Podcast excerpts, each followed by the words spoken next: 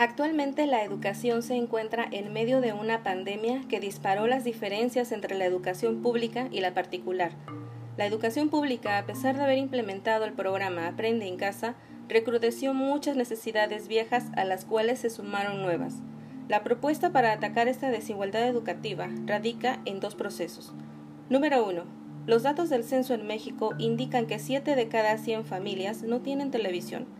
En términos legales es anticonstitutivo que habiendo implementado la educación por canales de televisión, estas familias estén separadas de un derecho que les corresponde.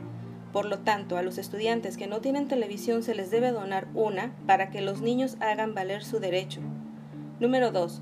Para fortalecer la enseñanza, se puede proveer Internet y tabletas electrónicas por medio de camionetas equipadas para que en horarios establecidos ofrezcan este servicio con las medidas de seguridad e higiene. ¿Cómo hacerlo?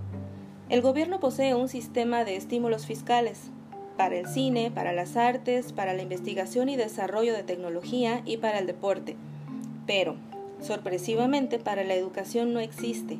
Entonces, hay que empezar por abrir un sistema de estímulo fiscal para la educación e invitar a las empresas que nos pueden apoyar con la infraestructura para este proyecto a cambio de créditos fiscales equivalentes al 30% de los gastos e inversiones del ISR. Luego hay que fortalecer la comunicación entre las entidades del gobierno federal, estatal y municipal en conjunto con asociaciones civiles por comunidad, para que vigilen el buen funcionamiento del sistema y uso de los recursos.